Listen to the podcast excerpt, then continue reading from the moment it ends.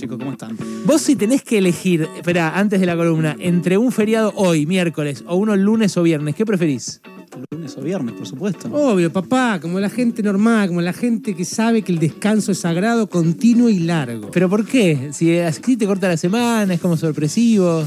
Sí, pero no te podés ir a ningún lado. Eh, bueno, está No, bien. va, Ah, bueno, bueno, ya el claro. planteo clase mediero no Claro. te puedes ir a ningún Ah, lado. pero para, Pará. la semedero, si la, la clase obrera puede ir a Mar del Plata, puede irse a Punta Lara. No, ya no. ya no. La- no se Bueno, puede ir a te ningún podés- lado. No genera, además no, no genera valor agregado en la economía, no reactiva la Oh, economía. ya, ya, no, lo nerd, boludo. Ya, ya los dejamos solos, boludo. Dejamos en los tu cancha y en tu cara, tu familia me voy. no te vayas, esperá que- Bueno, mercados concentradores de alimentos en las ciudades es el tema de hoy. Desarrolle, Berkovich. Bueno, eh, los precios y la calidad de los alimentos tienen bastante que ver con algo que hablamos en esta columna, que es la configuración de las ciudades, la configuración urbana. Eh, una de las tantas cosas que la pandemia puso en jaque eh, es la forma en que nos relacionamos con los alimentos y, con lo que com- y cómo comemos esos alimentos. Por ejemplo, los envíos a domicilio vía apps de delivery se volvieron mucho más comunes durante la pandemia. Recontra. Eh, y otro vínculo que se modificó es eh, la compra en supermercados, que empezamos a comprar mucho más vía internet. Pero hubo una cantidad importante de productores y mayoristas que aprovecharon para empezar a saltearse intermediarios. Ah. ¿sí? Claro, obvio. eh, El mayorista de los vinos, de- de- de- del asado, de, de un montón de cosas, empezó a venderle directo a los hogares, algo que antes de la pandemia era mucho menos habitual. Y obviamente en la demanda, en las familias, eso tuvo mucha repercusión, o sea, estuvo bien, eh, bienvenido, eh, porque había una búsqueda de mejor calidad y mejor precio. Eh, esto tiene que ver con tres variables centrales en el urbanismo, que tiene que ver con la, propiedad de- la propiedad y el precio de la tierra urbana, la movilidad entre los centros de producción de alimentos y los centros de consumo de alimentos y la, infra- y la infraestructura urbana que se necesita para permitir la movilidad entre esos dos centros. Después hay una cuarta eh, variable que hay que tener en cuenta, que es la gestión metropolitana, porque eh, eh, eh, los mercados concentradores, por lo general, lo que concentran es el consumo en las áreas metropolitanas. Y justamente, vamos a lo que, a que nos convoca hoy, es el mercado central, que eh, justamente es un ente de gestión metropolitana. El mercado central, por si no lo saben, eh, está manejado por la ciudad de Buenos Aires, la provincia de Buenos Aires y la nación Sí. en tercios iguales. Eso lo sabía. Eh, vos lo que decís es, es que la sola idea del mercado concentrador no está buena o sí conviene. Bueno, eso es un debate. Es un debate que sucedió hace mucho tiempo, en 1963, cuando se empezó a pensar el mercado central, Ajá. se empezó a, pensar en, en digamos, en un solo mercado los más de 20 mercados que había en el AMBA, de distintos productos, que de eso ahora te voy a contar. Eh, y fue justamente porque había un debate en el cual se decía, che, quizás es mejor que no haya tantos mercados dentro de la ciudad y que haya un solo mercado para ordenar toda la oferta de alimentos. Eh, el mercado central se empezó a pensar eh, en la época de Ilia, en 1963, y recién se inauguró en la época de Alfonsín, en plena hiperinflación, en, bueno, en realidad en plena inflación, todavía no hiper, heredada de la dictadura, en 1983.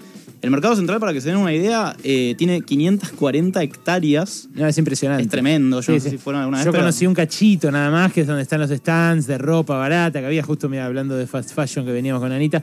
eh, hay, hay un lugar donde. Y después las naves de verduras que son gigantescas. Gigante. O sea, si fuiste una vez es imposible que me digas que lo hayas Claro. conocido todo porque son 540 hectáreas, es una- un barrio, digamos. Sí, sí. Eh, ahí transitan 10.000 personas por día eh, y entran y salen más o menos 700 camiones en cuestión de horas, nada más. Y el mercado central concentra el 60% de todo lo que se vende y se compra en el área metropolitana de Buenos Aires. Wow, no sabía que tanto. Bueno, la, la gestación del mercado central la estudian Joaquín Pérez Martín y Andrés Barsky, que son eh, investigadores del CONICET, y ellos cuentan que para la década del 60 el desarrollo urbano que generó la industrialización, que ya había generado la industrialización de la, de la época del peronismo, eh, había comenzado a poner en duda esto de tener mercados mayoristas de alimentos dentro de la ciudad, porque se eh, dificultaba mucho el tránsito, por ejemplo, por la zona del abasto.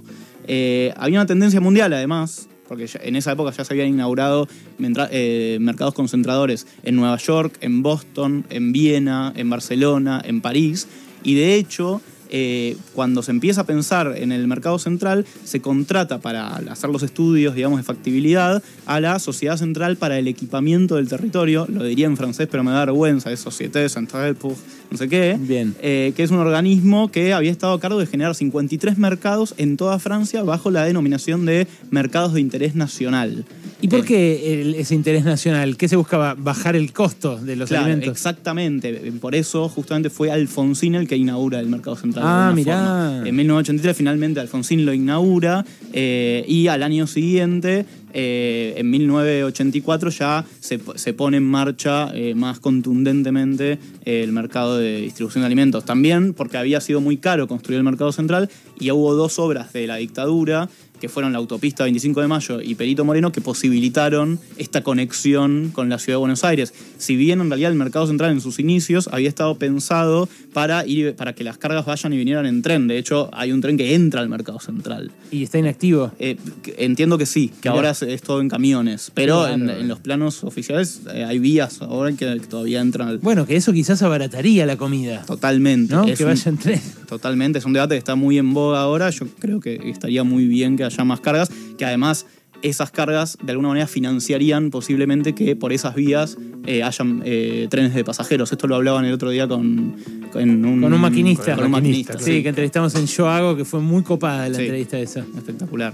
Eh, pero bueno, los, los, los llevo a un poco antes, que es el abasto, porque eh, el, el- el- el mercado central es resultado de que el abasto dejó de funcionar. Claro, el abasto, cuando Alfonsín inaugura entonces el, el mercado central, ya estaba cerrado el abasto. Pues yo me acuerdo en, en mi infancia, en los 80, estaba- no estaba, el abasto estaba en una mole abandonada. Bueno, exactamente el año, al año siguiente que vos naciste, en 1983, deja de funcionar eh, el abasto y, y por, y por ley, la misma ley que habilita el mercado central a funcionar, prohíbe abrir nuevos mercados mayoristas en el área metropolitana de Buenos Aires. Mm. Eh, además eh, del abasto, había otros mercados muy emblemáticos como el Mercado Nacional de Papas de Casa Amarilla eh, en La Boca, eh, el mercado de concentración mayorista de pescado en Barracas, eh, hoy reciclado como Centro Metro- Metropolitano de Diseño, el mercado de frutas de Saldías, hoy Polo Cultural de Saldías, y el mercado de Dorrego, hoy el mercado de Pulgas. Espectacular. Sí, eh, la verdad que hoy todos los mercados tienen alguna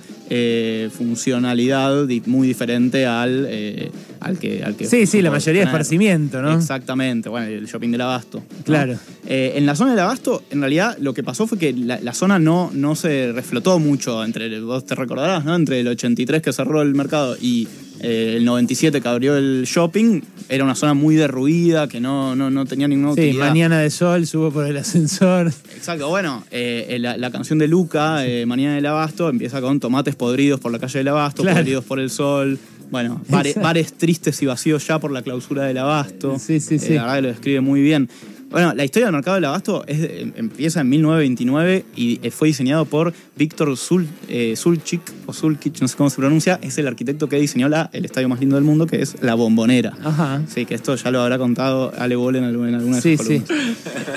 Eh, y ahora, y, y el abasto, entonces, eh, bueno, cuando cayó en desuso, ha- habrá habido una discusión de qué hacer hasta que decidieron un shopping. Exacto, entre el 84 y el 97 hubo infinidad de proyectos. El proyecto que más había tomado envión era un proyecto de la cooperativa El Hogar Obrero, que es una cooperativa fundada por Juan B. Justo, Ajá. que tuvo muchos proyectos habitacionales, de casas baratas y demás, pero en ese momento se había ido eh, hacia, la, hacia eh, generar shoppings, como el Espineto, por ejemplo. A mí eh, me habría gustado que haya otras cosas en vez de un shopping. ¿A vos qué te habría gustado? Y a mí me hubiese gustado que sea un centro cultural, un lugar más, digamos, de, de- de- de espacio público y no un shopping, la verdad. Pero, una, pero una plaza, por ejemplo, ahí también vendría bien. Bueno, ahí vendría muy bien, pero bueno, ahí habría que haber demolido el abasto, que es realmente, de hecho, fue declarado patrimonio de la ciudad en el 85, me parece Entiendo. que no da para, para demolerlo. Y finalmente en el 98, al año siguiente, que Elstein había comprado la ciudad deportiva de Boca Juniors, que es la que Sí. hablamos largamente, Sí. eh, com- eh, inaugura, se inaugura el shopping del abasto con la presencia de